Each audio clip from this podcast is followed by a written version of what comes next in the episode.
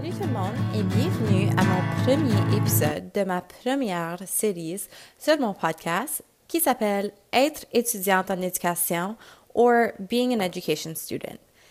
Donc, pendant les dernières deux semaines, j'ai eu plusieurs conversations avec des enseignants en formation de différentes facultés en Ontario. Et puis, ce que j'ai voulu faire avec cette série, c'est d'investiguer la réalité des étudiants à la faculté autour de la province. Donc, à quoi ressemblent leurs cours, leurs stages, leurs profs, um, ainsi que juste leur faculté en général. So I had the idea of doing this podcast in a dream where I had met up with my friends that were in different faculties across the province and we started talking about how different our programs actually were even though we were all going to be teachers.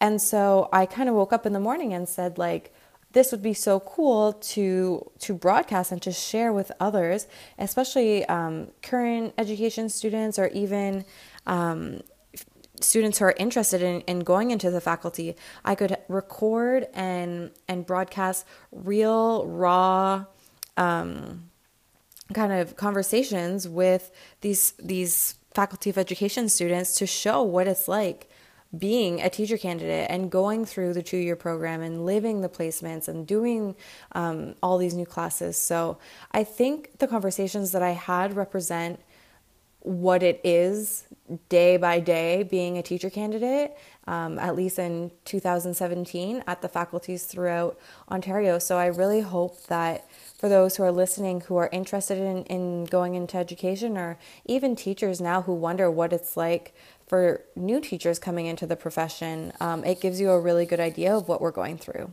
So it's crazy because we're all going into the same profession, but we're not necessarily trained the same way. And what I've learned through these conversations is that the faculties are not homogenous. So the lengths and styles of practicums are not the same. Courses are different, class sizes range from faculty to faculty, and teacher candidates come out of these faculties with different experience and baggage. Donc, d'après les conversations que j'ai eues avec les étudiants à la faculté, je peux vous dire qu'ils sont très passionnés et enthousiastes. Donc, le programme de deux ans a certainement de, quelques éléments à rectifier, mais de façon globale, la rétroaction a été très favorable. Et puis, en tant que futur enseignant, nous avons beaucoup à apprendre. And thanks to the power of my PLN, I was able to have four extremely rewarding conversations with teacher candidates from Toronto all the way up through Sudbury. Um, they have all recently finished the first year of their BEd and will be continuing on in September, in September like myself.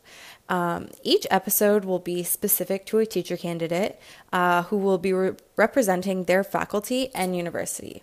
Each and every one of them have a different story to share, and I hope that you enjoy what they have to say. Donc, pour ceux et celles qui écoutent en tant qu'enseignant, vous allez peut-être vous rappeler des souvenirs de votre temps à la faculté et de ces premiers, premiers sentiments euh, d'inquiétude en stage. Ou il y en a peut-être qui, qui écoutent de la faculté d'éducation, donc bienvenue. Et puis, si jamais vous êtes intéressé à être invité sur mon podcast, envoyez-moi un message.